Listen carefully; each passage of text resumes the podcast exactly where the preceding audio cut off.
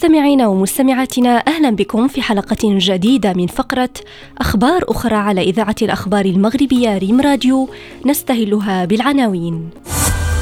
عودة الأمريكية باتريشيا كوبتا المتوفاة منذ 31 عاماً. العثور على 23 حوتا عملاقا نافقا وجيفها مرمية على الشاطئ. ووثائقي لسلاحف معرضة للانقراض. إلى التفاصيل.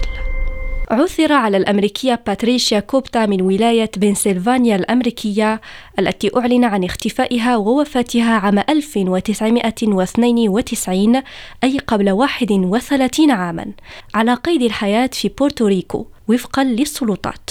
والحالات التي يختفي فيها الأشخاص في ظروف غامضة لا يتم العثور عليها غالبا على قيد الحياة بعد عقود.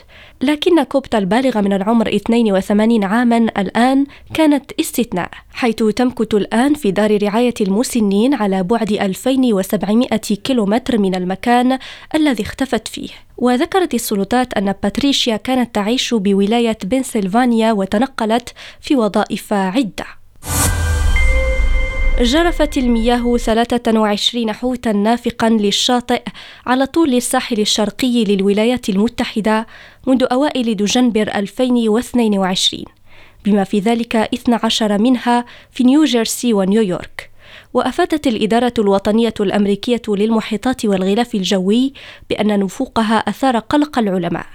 وذكر تقرير لصحيفة نيويورك تايمز أن من بين ما تم اكتشافه على شاطئ في ولاية فيرجينيا حوت نافق من شمال الأطلسي الصائب وهو نوع من الأنواع المهددة بالانقراض.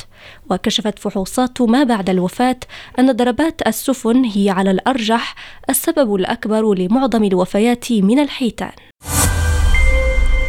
يحدق التلميذ في تايلاند برين أوتاي سانكشي البالغ من العمر 12 عاما ليلا في عش سلاحف من نوع سلحفاة المحيط الجلدية الظهر.